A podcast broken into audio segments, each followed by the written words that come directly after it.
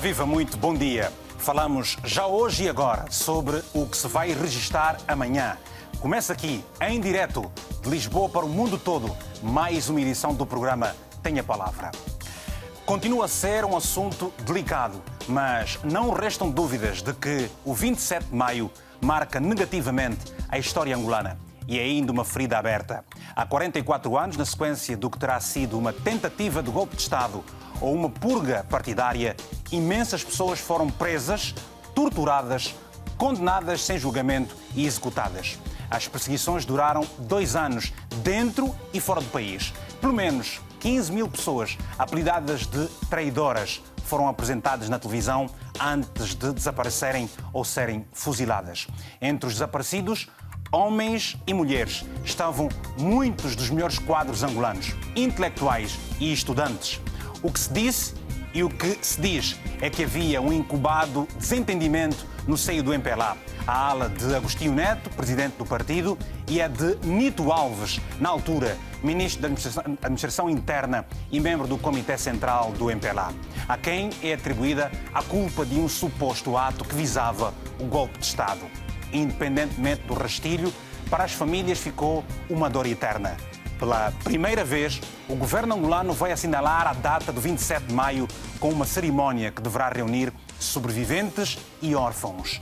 Queremos ouvi-lo então sobre o 27 de maio na história de Angola. Envie uma mensagem com no máximo quatro linhas ou então ligue para o WhatsApp com o número 00351 962 494 543 são meus convidados para abordar este tema Manuel Dias dos Santos, sociólogo e ativista, Francisco Rasgado, jornalista e um dos sobreviventes de 27 de maio. Também Artur Queiroz, que é jornalista e igualmente escritor. Sejam bem-vindos a todos e eu começo aqui pelo uh, Manuel Dias dos Santos. Qual é o enquadramento histórico e social que se pode fazer, o sociológico que se pode fazer do 27 de maio, Manuel? Ok. Eh o importante, acima de tudo, para fazer uma leitura e enquadramento para o 27 de maio, é preciso olhar para as suas próprias bases históricas. E o 27 de maio não é um ato isolado daquilo que foram as dissensões no seio do nacionalismo angolano e particularmente as dissensões quase que permanentes e crises que o MPLA viveu desde 1962 com a chegada de Agostinho Neto a, a então Leopoldville no, no Congo, no Congo Kinshasa. E esta perspectiva é fundamental para compreender aquilo que vai ser a dinâmica do 27 de maio e que se arrasta com a criação da, da primeira região político-militar, do qual a direção do MPLA nunca teve a capacidade de aproximar-se para dar o suporte que foi necessário porque, como eu disse, isso tudo tem a ver com as bases do, da incapacidade do nacionalismo angolano ter encontrado vias para seguir, muito com base nas disputas ideológicas que nunca foram nossas, mas foram dos outros no terreno. Por, por tudo o que se sabe, o 27 de maio podia ter sido evitado. Claramente, mas o, o pior de tudo, como dizia o outro, é que a árvore já nasceu torta, porque Nito Alves, que vai ser à figura a quem vão centrar os acontecimentos do 27 de maio, ele próprio foi um instrumento de eliminação de toda a chamada extrema-esquerda angolana e o Francisco Rasgado está presente. Ele próprio sabe muito bem quem foi uma das pessoas que andou a encarcerar antecipadamente todas as pessoas que foram membros dos comitês Amilcar Cabral, dos comitês Stalin, dos comitês Gingas. Todas esse, eh, foi o Nito Alves o instrumento de Neto para a eliminação dessa tal extrema, dita extrema esquerda, quando o Neto chegou a Luanda, foram eles quem dinamizaram a entrada e a presença do MPLA e, fundamentalmente, Neto compreendeu que, politicamente falando, o seu poder estaria dependente de algo que ele não controlava. E, infelizmente, a história do MPLA é uma história de controle total daquilo que leva as fontes do poder e assegura o mesmo poder. E quando Nito Alves claramente discordou de muitos dos caminhos que existiam dentro do país e a forma como Agostinho Neto os dirigia, esqueceu-se de um outro elemento. Fidel Castro, quando visitou Angola, disse uma frase muito interessante que Só aqueles que o ouviram à época é que compreenderão. Ele disse, e, e, e cito, defender Agostinho Neto é defender a Revolução Angolana. Ou seja, estava dado o mote de que Neto, de forma alguma, podia ser contestado, removido ou, ou criticado, que claramente, se houvesse alguma tentação nesse sentido, inclusive com o uso de força militar, uhum. isso não teria hipótese nenhuma de, de, vingar. Pegando nas suas palavras, eh, vou até à cidade do Porto, aqui em Portugal, onde está o Artur Queiroz, autor de um livro que é sobre o 27 de maio. Eh, numa das páginas eh, deste livro, Artur, você cita o seguinte: o golpe de Estado de 27 de maio foi feito para retirar Neto do poder. Afinal, havia um suposto uh, golpe de Estado, tentativa para um suposto golpe de Estado, ou houve mesmo golpe de Estado? Porque uh, aquilo que nós lemos aqui é como se assume que terá havido um golpe de Estado. Com certeza que houve um golpe de Estado. Bom dia a todos. Bom dia. E, e, e, parece que já ninguém tem dúvidas disso. Chegamos a um ponto em que duvidar no dia 27 de maio de 1977 houve um golpe de Estado militar com uma direção político-militar na qual estavam envolvidos altos dirigentes do MPLA, disto já só tem dúvidas quem andar, quem andar distraído. Repare, a nona brigada era, na época, provavelmente a unidade militar mais forte de África, incluindo a África do Sul. A nona brigada tinha tanques de última geração preparados para combate noturno a nona brigada tinha os BM-21, portanto, artilharia tática. E eram milhares de homens altamente treinados, com os melhores comandantes das FAPLA. Os melhores comandantes das FAPLA estavam à frente da nona brigada. Os golpistas tomaram de assalto a nona brigada. A nona brigada, perdão, a nona brigada foi, digamos, o centro nevrálgico do golpe os comandantes que foram feitos prisioneiros foram para a nona brigada. Os tanques que andavam nas ruas de Luanda eram os tanques da nona brigada. O Estado-Maior-General das FAPLA foi decapitado. Foi assassinado o comandante Nzagi, que era só o, o, o, o membro do Estado-Maior-General das FAPLA, traz informações militares. Mas tudo isso justifica, certamente, justifica a, a, a, o ponto em que se chegou uh, com o nível de execuções. Uh, aliás, os números uh, são ainda muito incertos. Tudo isso justifica o 27 de maio? números, então? ó, ó Vitor Hugo, isso números não é comigo. Números é com os aldrabões. Eu não, eu não tenho números. O que eu digo é o seguinte: houve um golpe de Estado militar, dirigido por militares, que decapitaram o Estado-Maior-General das FAPLA assassinaram os comandantes das FAPLA, tomaram de assalto a nona brigada, criaram barreiras no centro de Luanda, prenderam centenas de pessoas no centro de Luanda, mataram civis no centro de Luanda, assaltaram a cadeia, a antiga cadeia da PIDA, a cadeia de São Paulo. São Paulo.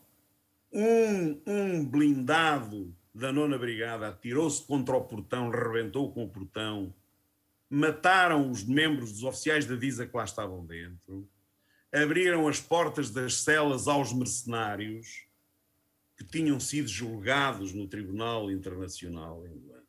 Uhum. Libertaram todos aqueles que antes do golpe tinham sido detidos.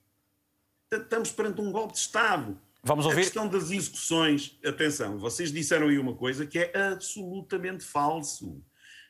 Toda a gente foi julgada. Toda, vou repetir para ninguém não haver dúvidas, toda a gente foi julgada.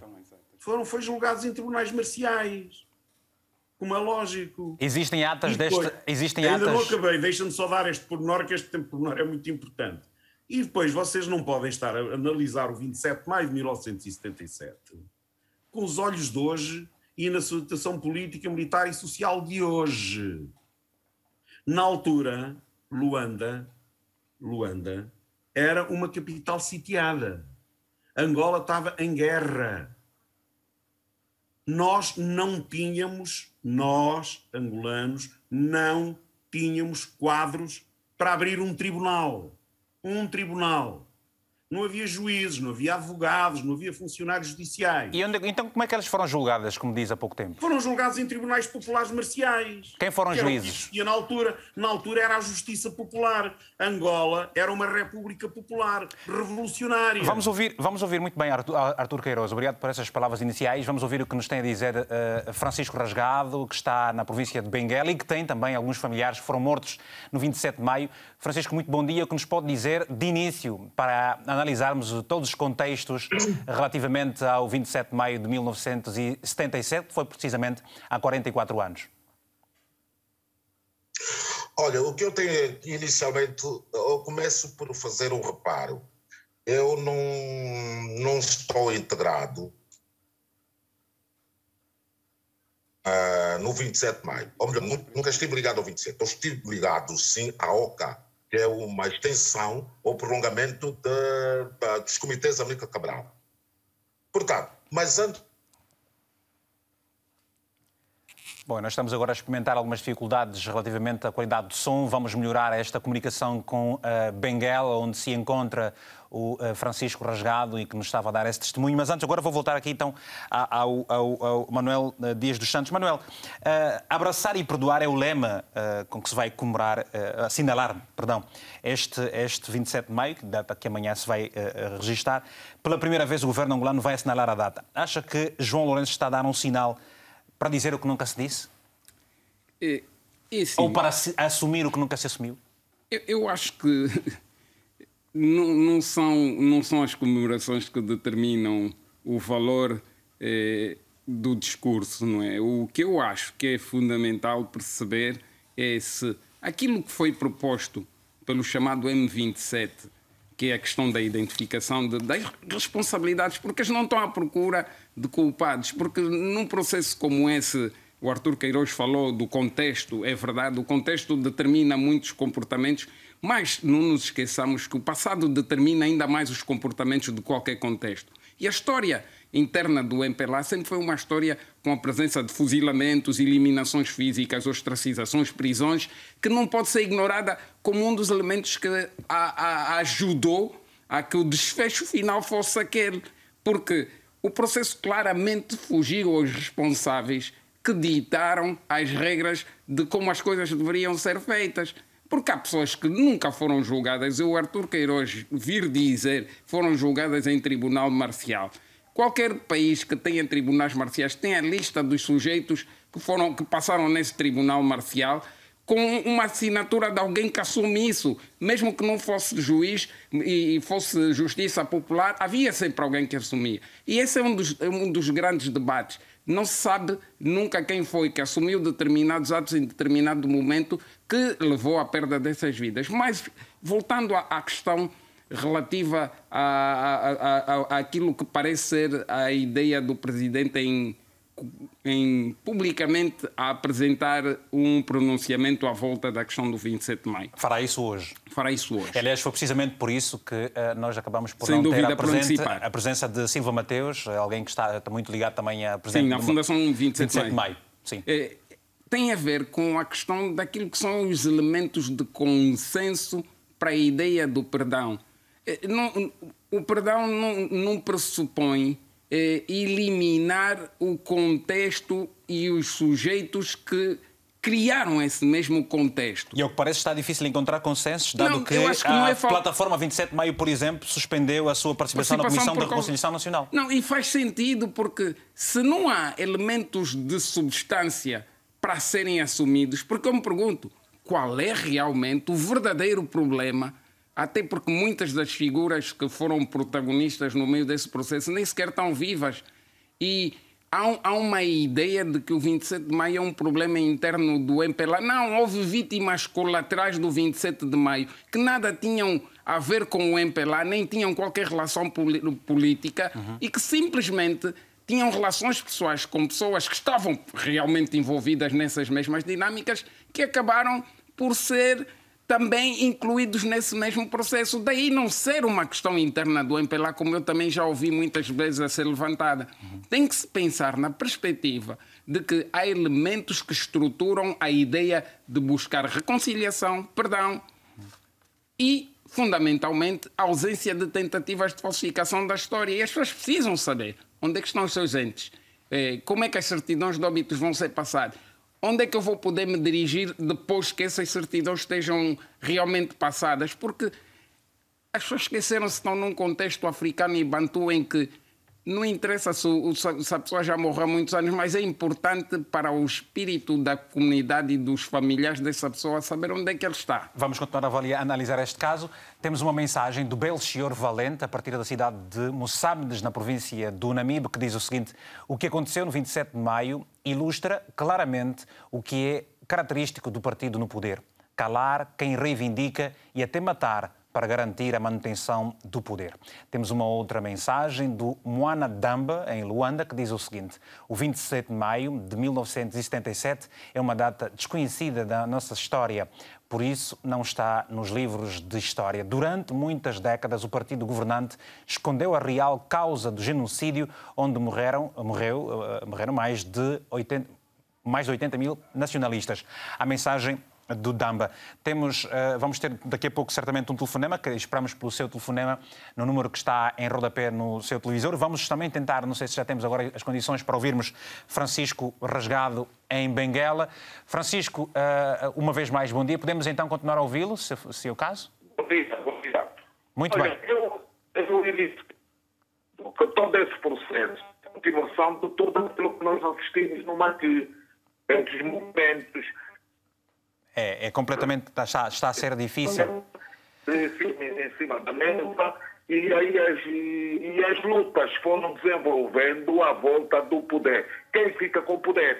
Nós tivemos ah, problemas com o Chipenda, tivemos problema com a revoltativa e postos aqui, aproveitando-se, digamos, de uma certa, de uma certa ingenuidade do, ah, de, do movimento estudantil, dos ex-prédios políticos, o MPLA Neto impôs-se, mas o que é certo é que o grande defensor pela manutenção do próprio Neto foi o, o Nito Alves. E o Nito Alves realmente funcionou, inicialmente, sobretudo depois de Lusaka, como porta de voz e defensor acérrimo do MPLA. Porque quando há o congresso do, do Lusaka, já o MPLA, tinha, o MPLA Neto tinha perdido a favor do Chipenda. Entretanto, Chipenda refere-se Daniel Chipenda. Daniel Chipenda. É Daniel Chipenda. Entretanto, chega ao Mito Alves, eh, da primeira região, juntamente com, com muitos ex-presos de São Nicolau, e dão a volta, dão a volta e conseguem, conseguem reverter e por conseguir dar o poder novamente a Neto. Essa situação foi nada no interior da Angola. Mas o objetivo foi sempre o poder. Até repare que os movimentos de, nacionalistas de libertação estamos vivendo este problema.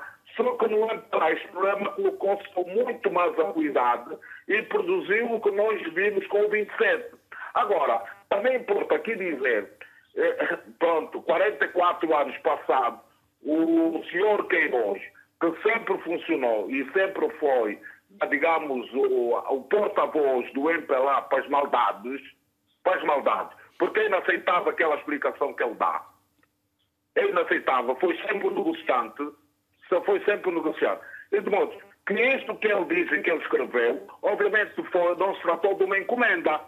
Mas o que é real, o que é real é que a tentativa houve efetivamente, estavam todos posicionados no poder, eh, na, no, no cenário, e todos estão interessados em tomar o poder.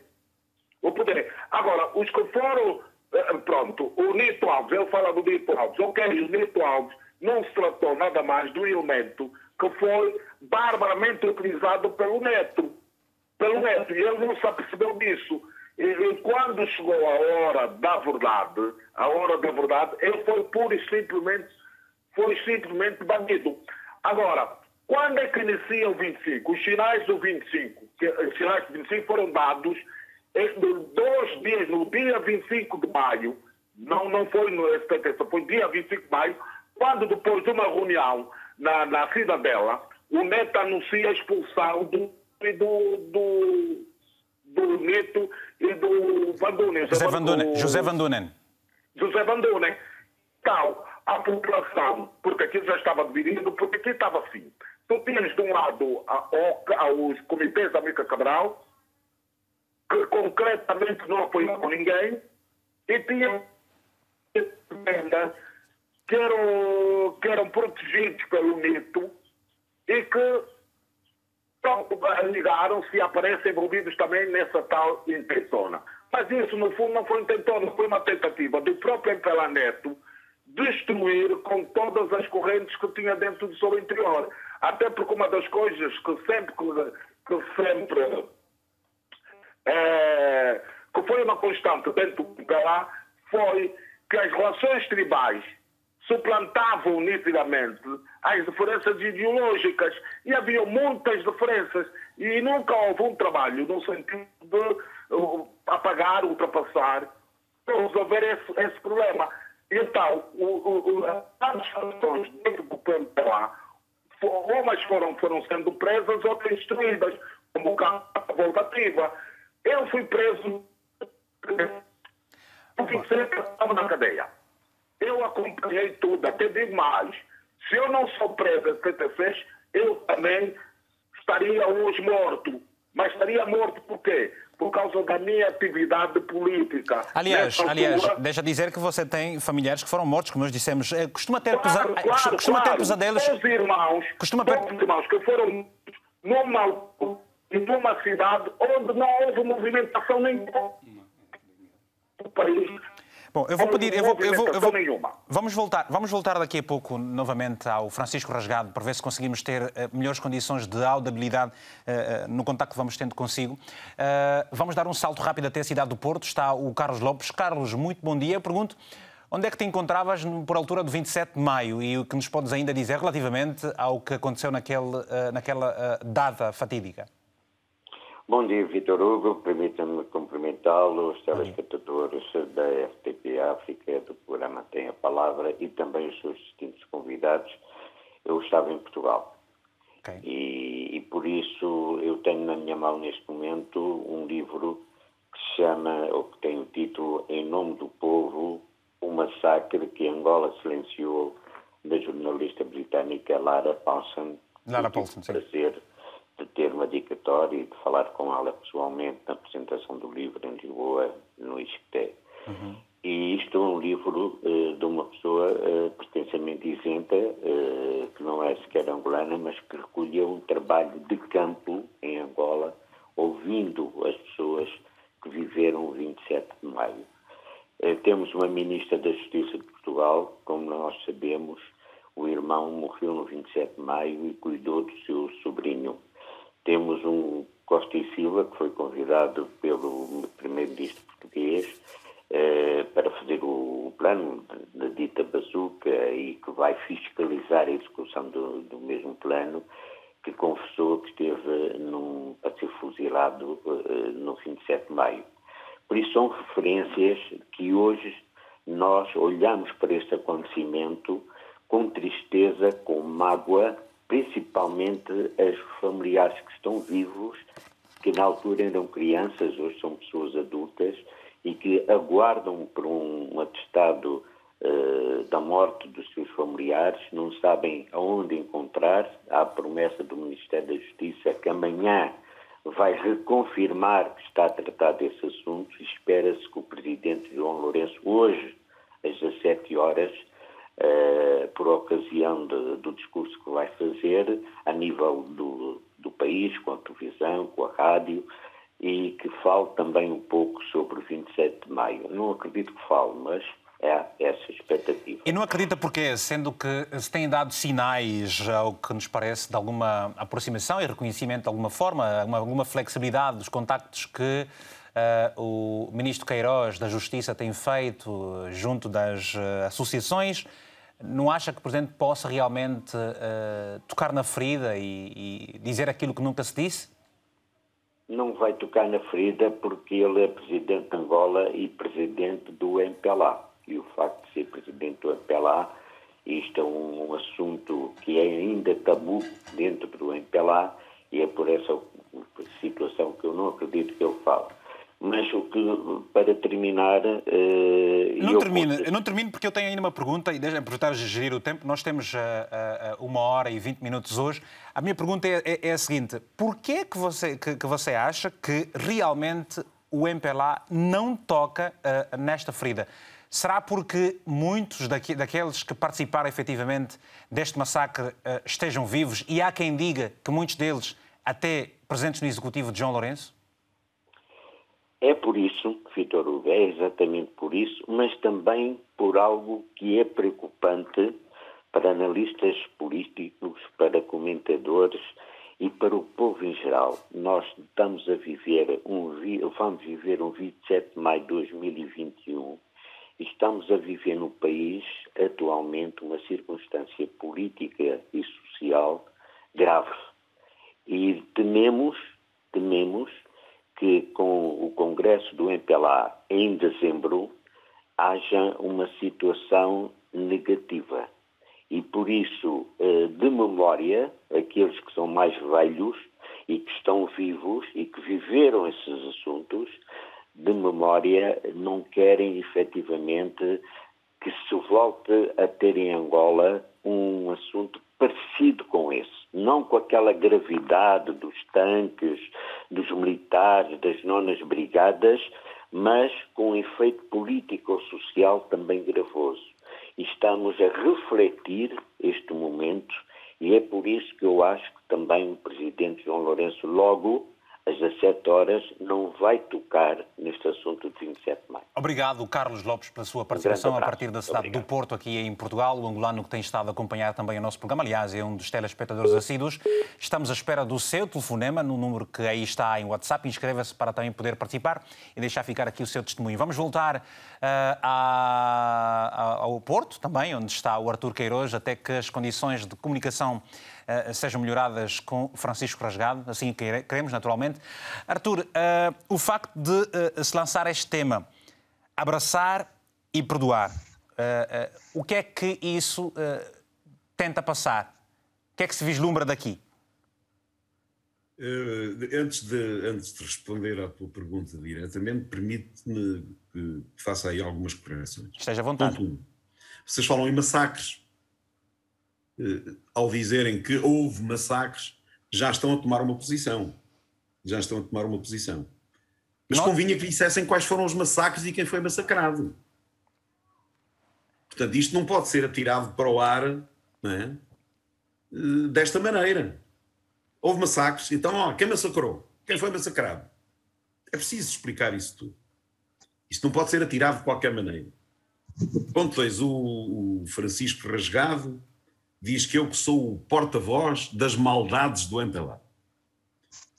Não sou o porta-voz do MPLA.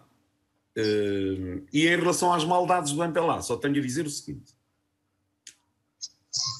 o MPLA, desde a sua fundação, desde a sua fundação, volto a repetir,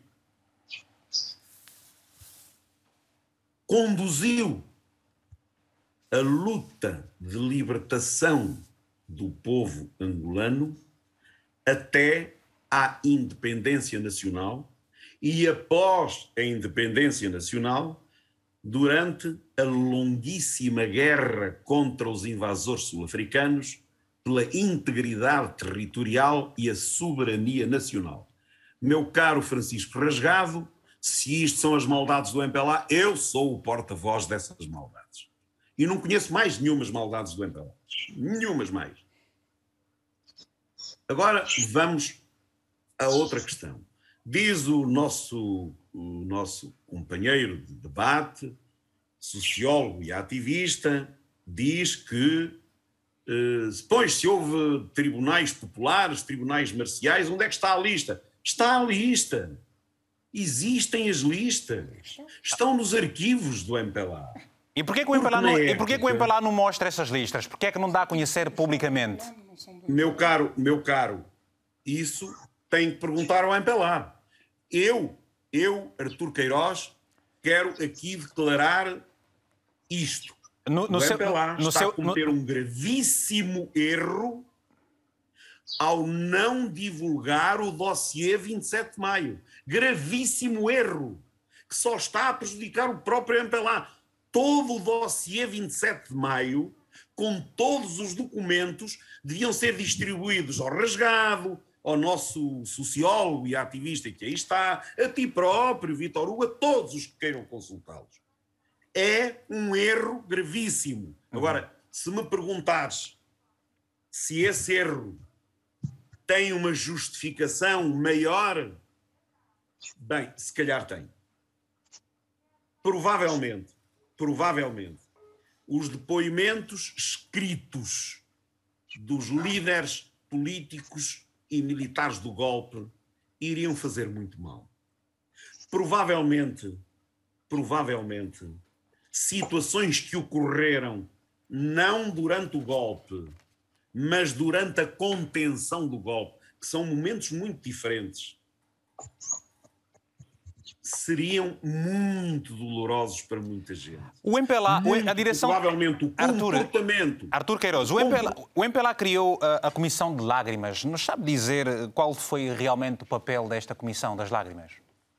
O MPLA não criou eh, Comissão de Lágrimas nenhumas. Eh, eh, a questão das lágrimas tu dizes que temos muito tempo, então se me permites eu, eu explico aqui em dois minutos o que mas é que muito tempo que vamos gerindo com muitos convidados e participação dos telespectadores pois, mas também. Se quiseres eu nem falo mais, isso não, não há problema nenhum.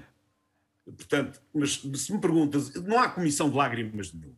O que aconteceu foi o seguinte. O presidente Agostinho Neto foi informado, não sei por quem, mas uma das pessoas foi garantidamente o Agostinho Mendes de Carvalho que havia gente com alto valor intelectual que estava a ser detido nesta história de 27 de maio. E o presidente Neto chamou pessoas da sua total confiança, intelectuais, e disse-lhes: isto não pode ficar exclusivamente nas mãos do Ministério da Defesa e dos militares. Portanto, façam um favor, vocês vão ouvir toda a gente que está detida porque eu quero saber exatamente o que é que se está a passar. E o Luandino Vieira, Pepe Tela, Manuel Rui e o Costa Andrade, portanto o Dunduma, criaram essa comissão. E falaram com toda a gente que estava detida, ou pelo menos a maioria das pessoas que estava detida. E depois de falarem com elas, diziam que essas pessoas tinham que ser libertadas. O comandante Chieto foi ter com eles e disse: Mas que história é esta?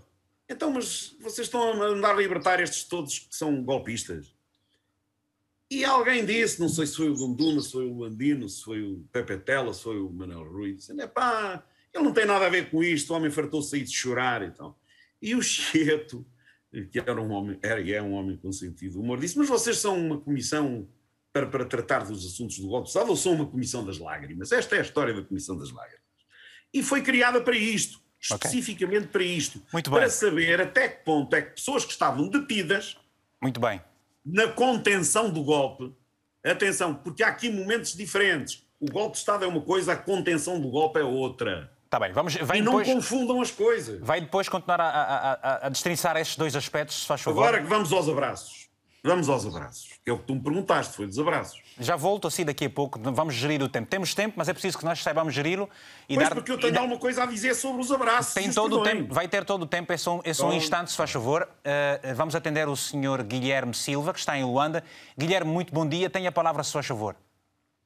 Olha, bom dia, Vitor. Eu dia. sou de Malães e eu digo que as agruras do 27 de maio quase me levavam a vida por uma inocência, porque eu na altura trabalhei com o falecido Nito Alves no Cirmo Senga, com, com o Bacalo, o Nito Alves, eh, o Cabo X, o 15.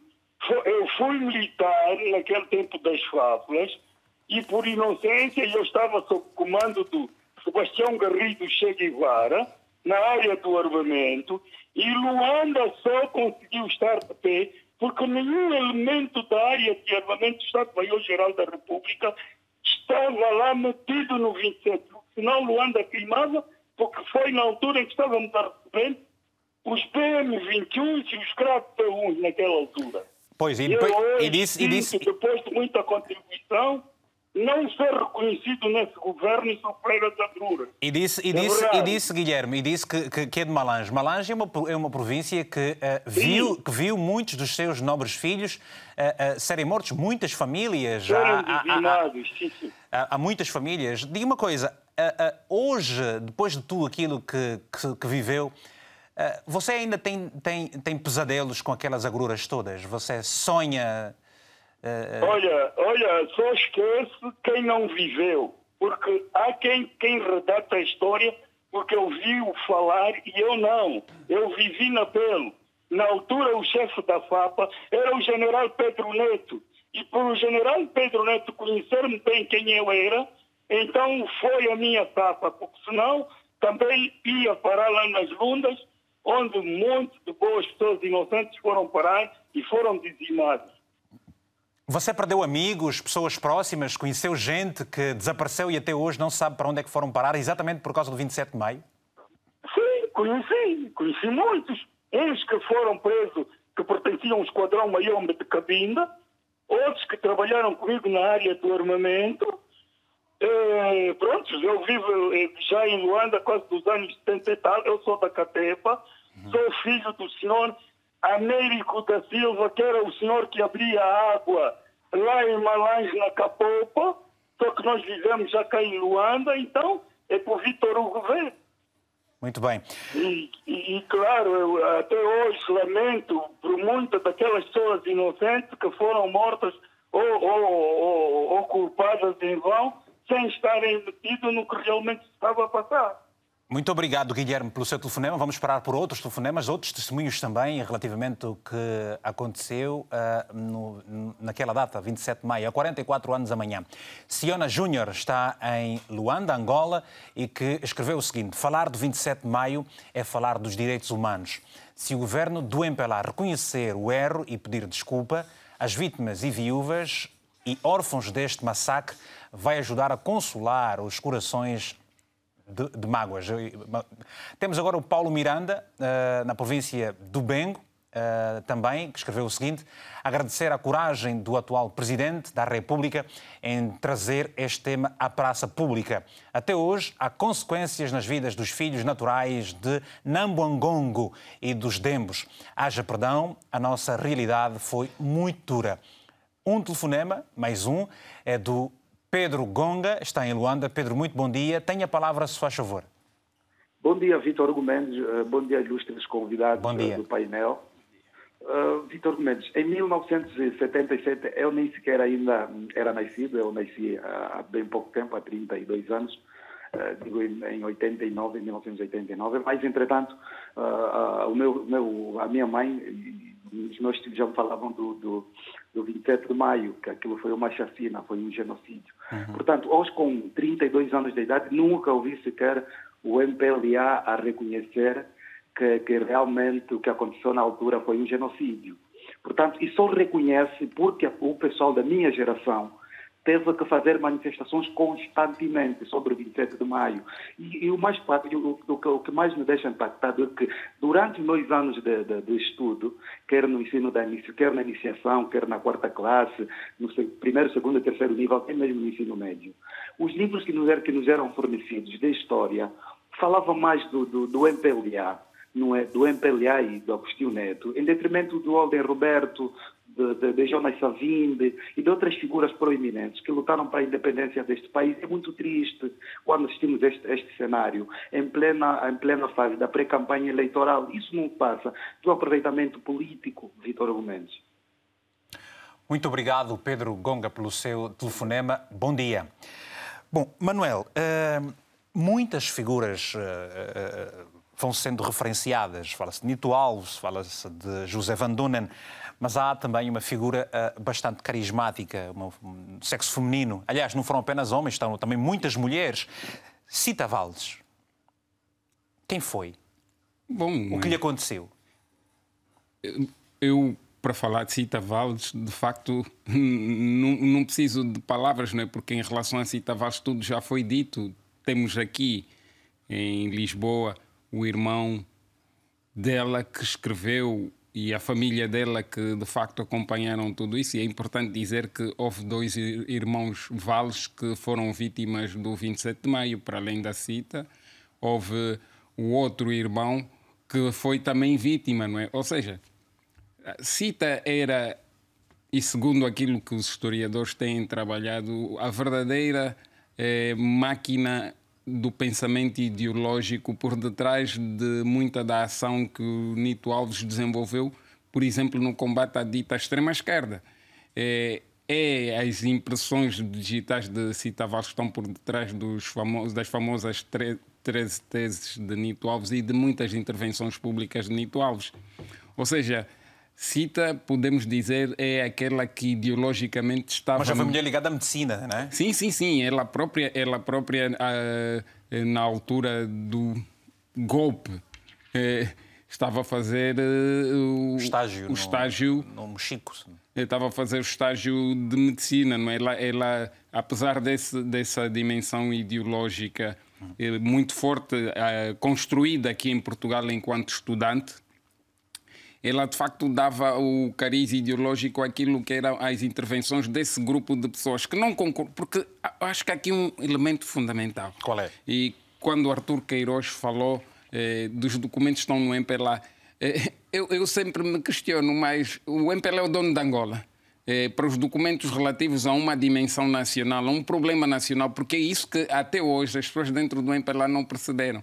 Que Situações como essas são situações de Estado, não são situações do partido. À época, o MPLA era partido único, tudo bem, mas os documentos do Estado não vão para o partido. Os documentos do Estado ficam nas instituições do Estado, até porque os julgamentos, eh, as avaliações foram feitas em instituições do Estado, Ministério da Defesa, eh, Divisão de Informação e Segurança de Angola, foram esses órgãos, não foi o, o partido como tal. E, e é, é essa dimensão eh, da ausência de compartimentação que nos leva a confundir como se o MPLA tivesse que tomar a atitude generosa e heroica, como diz o seu hino, eh, de colocar à disposição dos angolanos aquilo que é obrigação do Estado angolano e de quem o dirige colocar à disposição dos cidadãos. E há um outro aspecto muito importante no meio desse processo todo que acho que não pode ser negligenciado. Angola em 1977 era um Estado de direito, podia não ser democrático, mas de direito, ou seja, ela tinha leis, regulamentos, ordens diretivas que permitiam o seu funcionamento. E não há razão nenhuma, nem desculpa, para se justificar uma ausência do cumprimento daqueles que eram os elementos mínimos, já não vou falar máximo, que esse, esse direito que o mantinha como Estado permitia para que houvesse clareza, eh, houvesse luz num processo como esse, porque não, era, não foi um processo qualquer, foi um processo que descambou uhum. em perda de vidas humanas. É verdade, eh, a essa época, a morte por fuzilamento estava enquadrada na, na lei angolana, mas os casos estavam devidamente tipificados. E, e, e o que toda a gente se questiona é se os milhares de angolanos que morreram a essa época foram devidamente tipificados conforme a lei o dizia para serem de facto fuzilados. E isso ocorreu, ocorreu, claramente. Vamos até Benguela. E ocorreu também com, obviamente, com a Cita Valles. Muito bem. Vamos até Benguela, uma vez mais tentarmos o contacto e esperar que uh, o sinal esteja bem melhor com uh, Francisco Rasgado para perguntar o seguinte: para além de Agostinho Neto, qual terá sido, qual foi o papel de Lúcio Lara Ico Carreira, Lúdico Sassunda e também a Henrique dos Santos Onambue, por favor. É óbvio que foi igual, eh, foi, o comportamento foi igual ao do Agostinho Neto, porque eles, é digamos, constituíam o suporte do Agostinho Neto, desde o período, desde o, desde o Maqui. Mas agora deixa-me só levantar um problema aqui. O, o, o João Lourenço, presidente de Angola, João Lourenço, presidente de Angola, é, tem consciência tem consciência que se ele levar a bom porto esse processo, o MPLA acaba. Então, ele nesse momento, embora esteja munido de boa vontade, mas ele está espartilhado, está pressionado de tal forma que há uma série de questões que ele não pode perfeitamente resolver ou tentar dar resposta. Porque este assunto ficaria claro se efetivamente ele optasse por um processo, processo da verdade, da verdade de reconciliação. E aí ele tinha que chamar todo mundo, essas comissões que foram criadas, são todas, é tudo balela, porque as comissões deviam ser criadas por província, cada província devia ter os seus, ter os seus 27, sentiu na carne, morreram pessoas, e muitas delas não tiveram qualquer tipo de ação nesse suposto golpe que houve em Angola. É bom que tenhamos isso em atenção. Muitas pessoas que foram mortas, ou melhor, ah, porque, no fundo, o, o, o suposto 27 golpe 27 restringiu-se à Luanda, restringiu-se aos movimentos e às ações dos tais supostos, que eu não acredito que tenha sido, aquilo foi mais uma tentativa de manutenção do poder. Do poder, manutenção do poder. O Neto fez questão de manter o poder.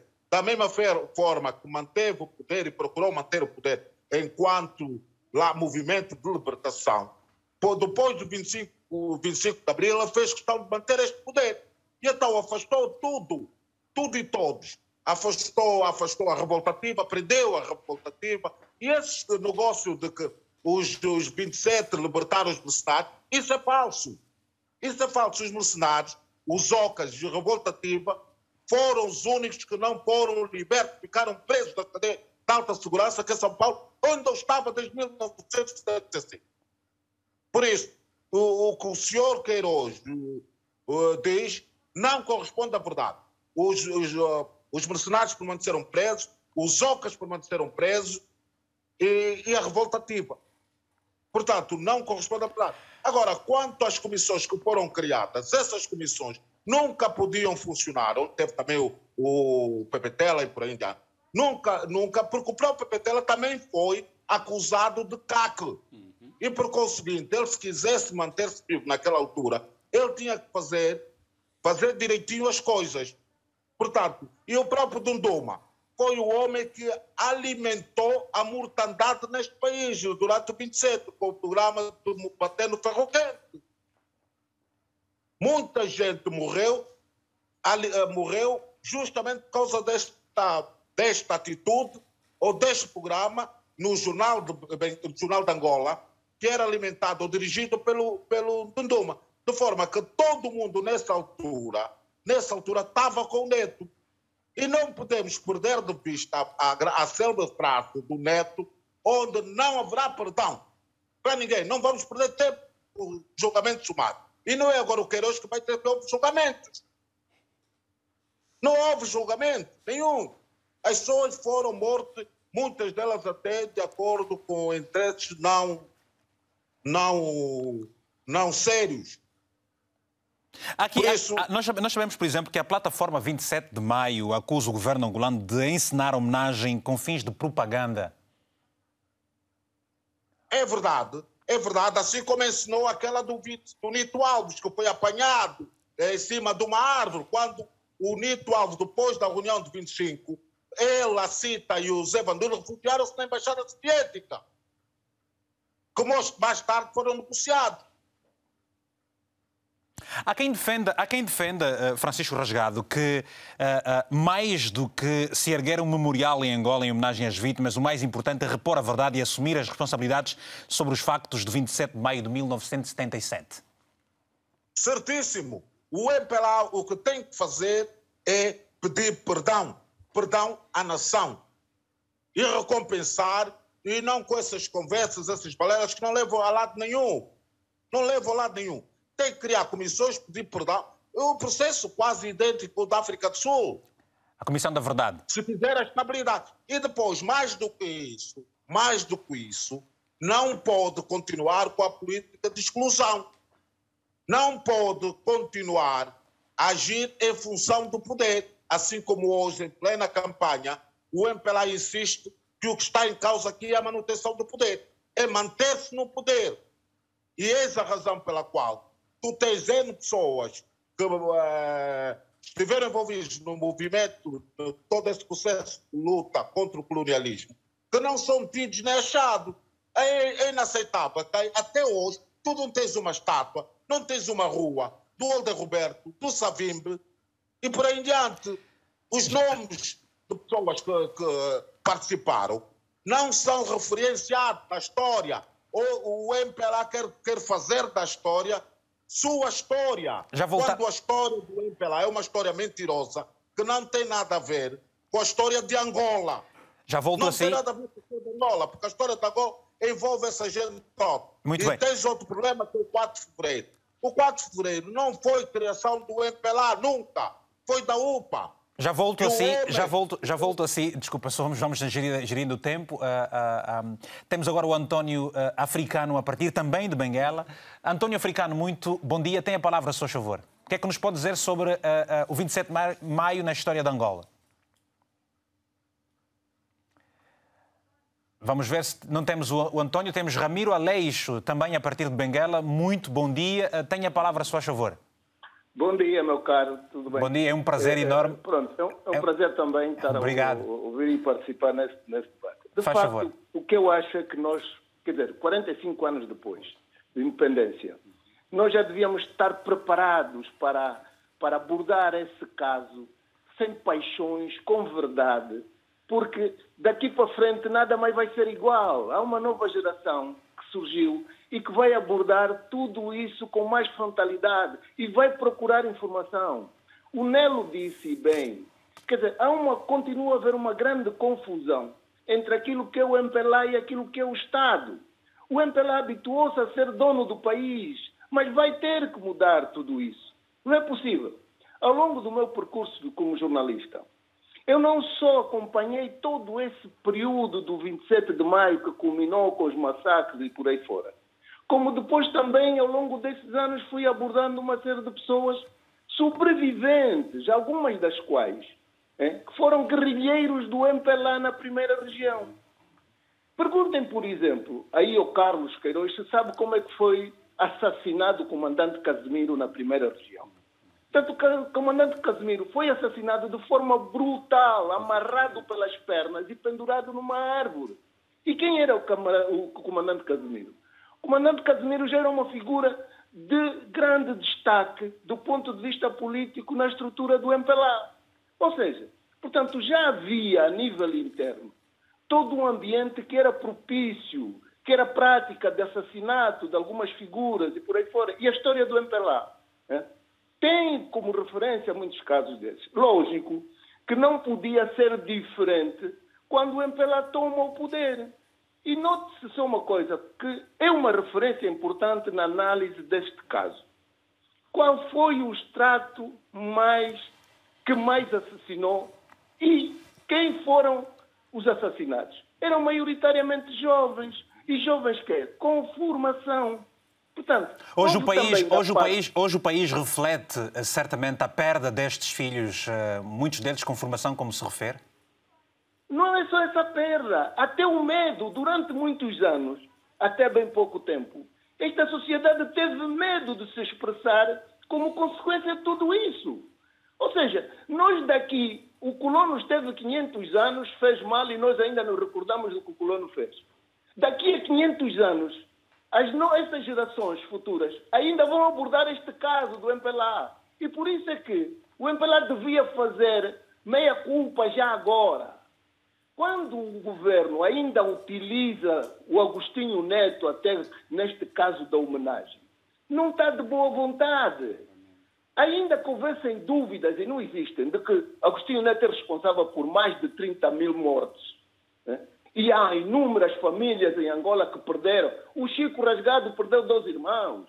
Ainda há dias, o comandante Songa deu uma entrevista a uma rádio, uma rádio em Luanda, onde ele falou... Ao João de Almeida. No, de na- ao João de Almeida. Sim, o João de Almeida. E como é que ele foi preso? Isso desmente o caso do comandante Songa, desmente o que o Arthur Queiroz está a dizer, que havia julgamentos, porque o Songa foi salvo por um subordinado e não foi julgado. Portanto, e quem é o Songa? Ouvi essa o entrevista, Songa por tem acaso. uma intervenção dentro do MPLA é, superior a de muitas pessoas que estão aqui a abordar essa questão. Muito bem, obrigado, obrigado, por todo. Obrigado por todo este testemunho, uh, Ramiro Aleixo. Muito obrigado mesmo. Devo calcular a gestão do tempo. Vamos também agora ouvir a opinião do Cláudio Pimentel, que está em Luanda. Cláudio, muito bom dia. Tenha a palavra, se faz favor. Bom dia, Vitor. Bom dia também ao seu convidado, Manuel dos Santos. é um prazer falar para vocês, para o Tinha Palavra de IRTP. Obrigado. Eu, eu, sou, eu, sou, eu gosto de dizer que sou académico. É? Não sou como o Lucas Benguingonda, que é académico lá, não sou como o Martin de Andrade, que é até doente lá, como o Samacuva, que é até daudita. Então, tinha que começar a fazer, fazer um pouco de humor e até estar ali aquele senhor que é o Manel de Santos. Mas dizer o seguinte, que é, que é muito importante. Eu acho que é preciso haver mais, mais, mais investigação histórica desde o doutoramento sobre o 27 de maio, que eu acho que é assim, houve muita gente que sofreu. E, naturalmente, nós estamos a falar de, um tema muito mais amplo que o da construção da nação angolana. E uma nação não tem a ver só com um perdido ou com uma pessoa que foi vítima disto ou daquilo. Tem a ver com, com essas sensibilidades que eu estou, aqui a analisar. Não morreu só gente de um partido, pessoas de um partido, não fosse uma divergência entre gente do mesmo partido, então é preciso colocar o 27 de maio num, quadro maior que é, que, é, que, é, que, é, que é o país, que é a nação e, e, ainda, e, ainda, ainda é preciso construir essa nação. Eu acho que o, o, o, é importante investigar mais, ouvir os diferentes subsídios e não identificar que, que estes foram os culpados e que eles foram, não, mas identificar também a componente. Quem deverá que tomar a iniciativa para tal investigação? Atenção que há muito que se escreve, ou muito do que se escreve não é lançado em Angola. Portanto, eh, o que se escreve Exatamente. é lançado aqui fora e é tudo escrito por pessoas, eh, muitas delas que nem são sequer angolanas. Exatamente, mas vou dar um exemplo. Tá, a, a, a Cita Vaz que citaram aí, que, que, foi, que falaram, falaram aí da Cita, Cita a Cita Vaz é a esposa do, do, irmão do atual Ministro da Justiça de Portugal, a doutora Francisca Van Dunen. Portanto, a Cita Vaz é, é, é, era a esposa do, do, irmão dela. Portanto, aqui, eh, naturalmente, uma relação muito intensa entre Angola e Portugal. Isto não é de, de hoje. E, portanto, o que eu estou a dizer apenas é que é normal que investigadores portugueses, ou angolanos, ou, ou, ou luso-angolanos, enfim, eh, eh escrevam a situação vontade para escrever sobre factos que ocorreram com pessoas que eles conheceram, com, com pessoas que, que se calhar até tinham... Mas isso não precisará, não, não, vai, não vai precisar contar com a abertura do próprio MPLA na, na perspectiva de se uh, uh, permitir que os seus arquivos sejam uh, investigados, sejam, com, e, portanto, investigados, sim, portanto? Sim, sim, sim. Eh, também há essa dimensão. O problema é que os partidos em África, e em Angola em particular, são pouco abertos. O problema é saber, efetivamente, o, o, o, quem, quem, quem, quem, não, é, disse, não é encontrar culpados, mas é tentar. A Comissão da Verdade não, não visava isso. Sim. Então, Na África é do Sul. Sim, exatamente, é a Comissão da África do Sul. É Com Desmond Tutu, não é? O Mandela, hoje o Mandela, eu concluo, Vitor, hoje o Mandela está aí e é lembrado por muitos não é? é, é, é tem, tem, é um bom, foi um bom, um africano, exatamente porque teve a coragem de, de, de, de lançar um, um, a Comissão da Verdade e unir o país, né? Muito bem. Não foi só ele, mas ele foi o timoneiro. Eu acho que a questão do apoiamento político não pode ser só, digamos assim, a única, a única a ser sublinhada. O que eu acho é que era importante, envolvidos vários anos, que então fosse feita uma, uma, uma, investigação muito mais profunda. Muito mais mas profunda. pessoas independentes. Obrigado. Eu acho que sim. Obrigado. Sim, obrigado. Obrigado, Cláudio. Vamos atender rapidamente o António Africano, que está em Benguela também. Depois vamos ouvir a Artur Queiroz. António, muito bom dia. Tenha a palavra, se faz favor. Muito bom dia, caro jornalista Hugo, Vitor Gomes. Uh, muito bom dia a todos os uh, telespectadores. Faz favor. Uh, de facto, falar do 27 de maio é falar de um ápice, tanto daquilo que é a história de Angola, do grande massacre que aconteceu em Angola, uhum. como se não bastasse também falar do 27 de maio, falar eh, das sucessividades, tanto eh, de acontecimentos que Angola já teve eh, desde os movimentos de libertação.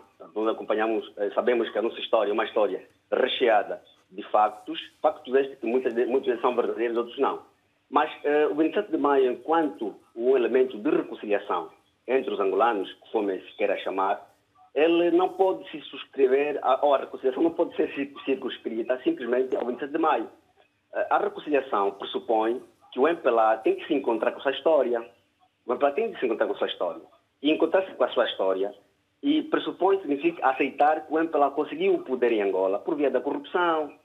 O, o, o, em 75, o MPLA conseguiu o, o poder por via da corrupção e mantém o poder por via da corrupção. Então, reconciliar-se com os angolanos pressupõe que o MPLA tem que aceitar a sua história e mudar de paradigma. Eu, pelo menos, sou daquelas pessoas, daqueles cidadãos que tinha a certeza e a grande eh, paixão por aquilo que foi o discurso do presidente atual durante a sua campanha eleitoral, que, na verdade, tra tra traria uma forma diferente de abordar a política em Angola. Todavia, eh, ficamos decepcionados, porque a reconciliação que se queira dizer é uma reconciliação simplesmente para eh, o fulano ver. Muito Portanto, bem. Não é essa a reconciliação que se precisa. A reconciliação que se precisa é dar água, dar energia a todo o povo angolano. Reconciliar-se com o povo angolano significa proporcionar condições efetivas, matar a fome no sul de Angola, Ok. que está a deslacerar muitas famílias. Muito obrigado pelo seu telefonema. Gostava de pontualizar os nossos telespectadores. Estamos a falar hoje sobre o 27 de maio na história, nos anais da história de Angola. Foi há 44 anos. O governo, pela primeira vez, vai assinalar a data uh, num evento que vai juntar familiares e uh, algumas pessoas que viveram na pele toda aquela situação há 44 anos. Portanto, todas as semanas, toda quarta-feira, a partir das 10 da manhã, temos sempre um tema em destaque de um dos países de língua oficial portuguesa e hoje voltamos para Angola. Antes de seguirmos, seguirmos até o Artur Queiroz para nos falar sobre o, o, papel do Partido Comunista Português em todo este processo, compreender naturalmente estas nuances político-sociais entre os países. Vamos ouvir o Tito 50. Tito, muito bom dia, tenha a palavra. Também está em Luanda, se faz favor. Bom dia, David eh, Hugo Mendes. Bom dia, Tito. Bom dia a todos os telespectadores que nos ouçam. Faz favor. É, é, o seguinte, David Mendes, falando hoje de 27 de maio. David Mendes é o político, maio, eu sou o Vitor Mendes. Exatamente, Hugo Mendes, já estou a confundir. Esteja à vontade. Não há problema nenhum. Ok, exatamente. Por favor, é, continue. Falando de 27 de maio. Sim. 27 de maio é um acontecimento praticamente que marca a história de Angola. E não só em Angola, mas em África completo. É, apesar de não ter acompanhado esses acontecimentos, porque é, em 77 ainda não tinha nascido, é, nascido mas a, a, partir de alguns historiadores e as histórias que, que é estudado na, nas universidades, nós vimos que o 27 de maio, 27 de maio, foi um acontecimento cujo um dos causadores até este momento se, se, encontram. Portanto, o, o, o, o, partido que, que hoje governa, governa o nosso país eh, foi, foi, ano após ano, foi forjando, forjando, nesse caso, a história verdadeira do 27 de maio. Do 27 de maio. E Nesse caso, a história torna-se mais contundente perante a toda a sociedade angolana devido daquelas famílias, eh, famílias cujos os seus, os seus, eh, eh, os seus familiares perderam a vida naqueles acontecimentos. Logo, essas pessoas vêm trazendo as verdadeiras histórias para explicar à nova geração. Neste caso, é preciso que se, que se mude, que se, eh, que se dê um novo paradigma. Dali a razão que os partidos políticos na oposição têm apelando pela uma alternância para que o próximo governo tenha essas histórias, essas histórias do 27 de maio bem detalhadas para que a nova geração nova geração tenha de verdadeira o que, que realmente aconteceu no 27 de março. Obrigado, Mário. Logo... Obrigado, Tito, pelo seu telefonema. Temos agora a mensagem do Mário Quicelo, a partir de Malange, minha província querida. Diz, diz o seguinte aqui a, a mensagem. Visto que há pessoas magoadas pela perda dos seus entes, é necessário que alguém venha pedir desculpas. Por outro lado, temos de ter a capacidade de perdoar e caminharmos para um futuro melhor juntos. Uh, Artur Queiroz, vamos até a, a, a, cidade do Porto, onde está o Artur Queiroz. Artur, uh, uh, o que é que se pode dizer de, do Partido Comunista Português e, e, e, a história de 27 de maio? Bom, eu já, eu já respondo diretamente a essa questão, mas se me permites, temos que Permito? voltar um pouco atrás. Permite, sim, senhor. Ponto 1, um, dizer ao nosso colega de debate sociólogo e ativista, que naquela altura, em 27 de maio de 1977, o partido MPLA, o partido MPLA, sobrepunha-se a tudo. Era a primazia do partido. O partido é que orientava tudo. O Estado tinha que se submeter ao partido. E ele sabe isso. Não, que acontece hoje um pouco? Como? Não o que acontece ainda hoje? Bem, então ainda bem que me fazes essa pergunta, porque é a altura de eu responder claramente a essa questão. Estão todos a dizer que o MPLA tem que pedir desculpa, o MPLA tem que pedir perdão, o MPLA fez, o MPLA aconteceu. Que eu só vos quero dizer o seguinte: o MPLA, desde os anos 50 até 2002, lutou pela independência de Angola, lutou pela soberania nacional e pela integridade territorial. E, quando derrotou os sul-africanos no Quando Cubango e obrigou os sul-africanos a irem a Nova Iorque assinar a paz, que foi mais uma rendição do que a paz, o MPLA aceitou, em Bicesse, pôr o poder em disputa em eleições monitorizadas pela comunidade internacional e por uma troika de países: Portugal, Rússia e Estados Unidos da América. E este MPLA, que aceitou pôr o poder em disputa, depois de ter, desde 75, 11 de novembro de 75, dirigido o Estado, aceitou, como partido único, aceitou pôr o poder em disputa em eleições monitorizadas pela comunidade internacional e ganhou com maioria absoluta. Em 1992, ganho, eleições multipartidárias. Deixa-me continuar. E tem ganho sucessivamente todas as eleições com maioria qualificada. Este partido não tem que pedir desculpa a ninguém, não tem que pedir perdão a ninguém. Este partido só tem que responder perante os seus eleitores. E tem-no feito. Isso não, isso não cria, isso não cria uh, uh, situações como as que nós temos estado a verificar, em que o partido, com toda esta hegemonia, uh, vê-se no direito de não se desculpar absolutamente de nada, nem de ninguém como defende.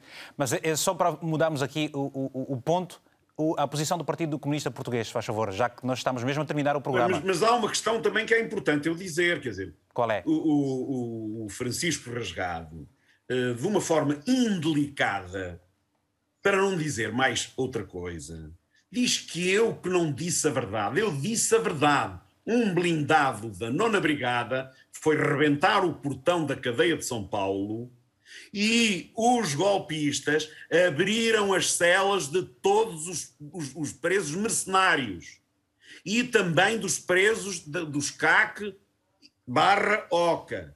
Só que esses não foram na conversa e não fugiram. Ficaram lá, não aceitaram. Não me quer responder à questão do Partido Comunista Português? Quero, mas quero responder porque o Francisco Rasgado, de uma forma indelicada, diz que eu que faltei à verdade. Não faltei a verdade nenhuma. Eu sou jornalista. O Francisco Rasgado tem que perceber uma coisa. Eu não sou ativista, sou jornalista há 56 anos. Está bem, mas qual é a questão do. do, do... Agora, em questão em relação ao Partido Comunista. Cita Valles, aí têm vocês a questão da Cita Valles. A Cita Valles era uma militante comunista que foi enviada para Angola, onde chegou, onde chegou, em agosto de 1975 julho, agosto, por aí, né? e foi para o, para, para, para, para o Departamento de, de, de, Organização de Massas, para o DOP, né?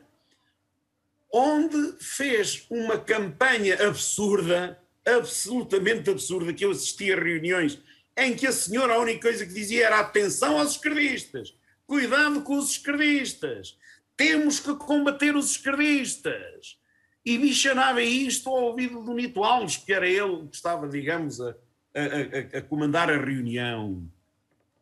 E foi uma caça tremenda ao, ao esquerdista. Já foi aí dito, já foi aí. Eu era dos CAC, eu, Artur Queiroz, era dos CAC. Os CAC foram altamente reprimidos por Nito Alves. Os CAC foram altamente reprimidos por Nito Alves o Nito Alves prendeu toda a gente da revolta ativa, inclusive é o padre Joaquim Pinto Andrade. Isto são factos. Factos. Ok, muito bem. Uh, uh... Agora, em relação ao Partido Comunista, não, eu, eu já, eu já vou... Tem o exemplo da Cita Valles. Vejam o que é que ela fez. Muito bem. Nós, nós é agora, o Partido Comunista. Nós agora temos que gerir o tempo de outra forma, porque estamos mais perto do fim. Uh, vamos só atender o telefonema do Cláudio de Souza, a partir de Luanda. Cláudio, muito bom dia. Tenha a palavra, se faz favor. Muito bom dia, Vitor Hugo Mendes. Desde já, obrigado pela oportunidade. Peço alguma brevidade, está bem? Ah, ok. É assim, eu muito particularmente perdi um tio também neste 27 de maio. Eu não vivi, mas sei da história porque tenho pais e mães que viveram nesta época. E foi um dia sangrento. E foi um dia que faz lembrar aquela história da Bíblia, quando começaram a morrer os primogênitos no Egito, e foi um dia de muita dor. Então, a contribuição que eu tenho é o seguinte: o partido no poder, acredito que tem que rever a situação das vítimas deste 27 de maio. Ah? E as pessoas só lembram do 27 de maio quando se aproxima a data. Acredito que é uma data que deve ser lembrada todos os dias, porque as vítimas estão ali, muitos até nem sequer deixaram filhos. No caso do meu tio, por exemplo, morreu com 22 anos, muito jovem, até hoje não é tido nem achado. Então é uma situação muito preocupante. Eu sou jovem, mas as escrituras falam por si. Nós agora temos a cabeça mais aberta, temos informação, que é uma situação mesmo muito, mas muito complicada. Obrigado, Aí, Cláudio. Obrigado, okay, Cláudio. Okay. Obrigado, Cláudio. Okay. Vamos voltar ao Francisco Rajada, a partir da cidade de Benguela. Francisco Rajada, pergunto qual foi então o papel dos soldados cubanos uh, em toda esta repressão? O papel dos soldados cubanos foi bem claro, bem claro. Foi reprimir, reprimir em nome do, do Agostinho Neto todos os opositores ou todas as pessoas que se opunham Neto nessa altura. E só depois de uma negociação entre a União Soviética o MPLA, então os cubanos interviram. Porque enquanto isso, quando a, a, a população vai a rádio reivindicar ou pedir explicações sobre a expulsão do Zé Vandone por em diante, os cubanos permanecem intactos, não reagiram. E só depois dessas negociações é que eles começaram a reprimir e então aí começou a debandada por parte da, digamos, dos supostos eh, golpistas. Portanto, os cubanos jogaram um papel importante, mas um papel importante. Quem reprimiu e quem permitiu esta mortandade que assistimos todo esse genocídio foi justamente Cuba. Ou melhor, até porque nós não podíamos esperar outra coisa por parte de Cuba, assim como por parte da União Soviética. Pronto, a União Soviética, ok, queria ter mais ascenso sobre Angola. E então aproveitou-se disso, porque não sei se, ou, ou, se te lembras que pouco antes do 27 de maio, o Nito Alves, em visita à União Soviética, Sim. foi apoteoso, foi recebido em apoteoso com bandeiras presidente, presidente de Angola. Há um discurso muito interessante nesta, desta, deste seu regresso a Angola, que nós podemos ouvir nos Exato. arquivos.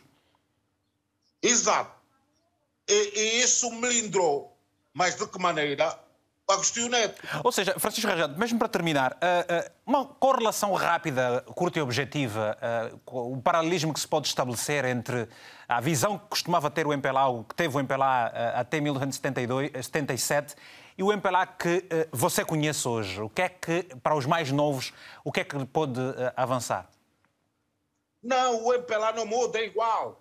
É igual. Isso faz parte do sistema do MPLA. O MPLA ao longo da sua existência, foi sempre, sempre quis o poder. Ele sempre conseguiu, não conseguiu, vá, digamos, reconhecer as outras partes como, vá, digamos, movimentos que também participaram, lutaram para, para a libertação de Angola. Tanto é tanto é, mesmo, tanto é, mesmo, perante um quadro, mesmo perante um quadro que se está a viver hoje, não acha que o MPLA vai mudar com as cidades que João Lourenço está a dar? Não, não muda. Não, não muda. Tanto não muda que é, que é claro em todas as movimentações do políticas do MPLA, está claro sempre. O poder é a nossa meta. O poder é a nossa meta. E para isso nós vamos ver. Inclusivamente assistimos, passado 45 anos, temos o MPLA sem agenda, sem projeto, a dar tiro nos pés só porque quer, quer conservar o poder. só porque quer conservar o poder e aparece com práticas iguais Esse àquelas... é o objetivo de todos os partidos do mundo, conquistar o poder e conservá-lo. ok, ok. Opa! não, não respondo. Olha, entretanto, o problema, o MPLA não vai mudar. Não Ok. vai mudar, não vai reconhecer, porque isso, o reconhecimento, nega completamente a história que o MPLA tem vindo a divulgar até hoje. Obrigado, Francisco Rajado. Nega Obrigado. completamente. Obrigado. Uh, uh, Manuel, estamos a encerrar o programa, portanto, uh, estiveste a acompanhar aqui as várias dissertações, quer pelo, telefonema, pelo telefone e, e, também agora aqui dos nossos convidados de painel. como é que nós podemos olhar para o futuro, então, com, com um MPLA que não muda, como diz o Francisco Rasgado, e com uma sociedade muito mais ativa, muito mais exigente? Eu acho que é preciso olhar para o futuro com um certo distanciamento em relação ao que está em debate, porque mesmo aqui as intervenções, elas todas tiveram um peso que eu posso dizer emocional muito grande. Eu acho que a emoção é uma coisa boa, não é? Mas a emoção, por outro lado, também é traída por causa das nossas paixões como seres humanos, não é? Não vamos negar as nossas próprias paixões. Mas para o futuro, questões como a do 27 de maio, de facto, e todos outros, outros acontecimentos, e aqui estamos a falar do 27 de maio em concreto por causa da sua dimensão nacional, em primeiro Sim. lugar, é porque ela não, não deixou de tocar em toda a parte do país, porque eu acho que são esses elementos objetivos que têm que ser colocados na leitura que, que se propicia aqui. É, todos esses elementos e, fundamentalmente, pensar que politicamente mais do que o poder, é politicamente pensar o país, é politicamente servir os cidadãos. Isso pode ser feito de uma forma ou de outra. E o poder pelo poder não justifica, de facto, a incapacidade de pensar essas questões, assumi-las, porque mais do que tudo, e eu aqui eu tenho uma premissa na minha análise que é fundamental. O que se busca em processos como esses não é encontrar culpados, é encontrar responsáveis. Porque as responsabilidades vão ser elas expostas aos diversos níveis, porque tal como há um nível mais alto que tem responsabilidades, há também outros níveis, pessoas com responsabilidades. Mas isso, isso, isso de encontrar responsáveis uh, implica necessariamente responsabilização? Sem dúvida. E, e, a responsabilização não vai levar ninguém a julgamento, não vai. Não, mas vai ser uma forma dessa responsabilização criar verdade histórica, propiciar a capacidade de dizer somos humanos, erramos, alguns de nós cometem atos hediondos, porque não vale a pena termos a ilusão de pensar que aqueles atos só poderiam ser praticados por aquelas pessoas. Outras pessoas nos lugares deles, provavelmente, nas circunstâncias e com o mesmo poder e com o mesmo percurso histórico que, no fundo, despoletou esses acontecimentos, teria procedido da mesma forma. Precisava ser, precisavam ser pessoas com uma grande generosidade e com uma dimensão humanística eh, muito alta, que não era o nosso caso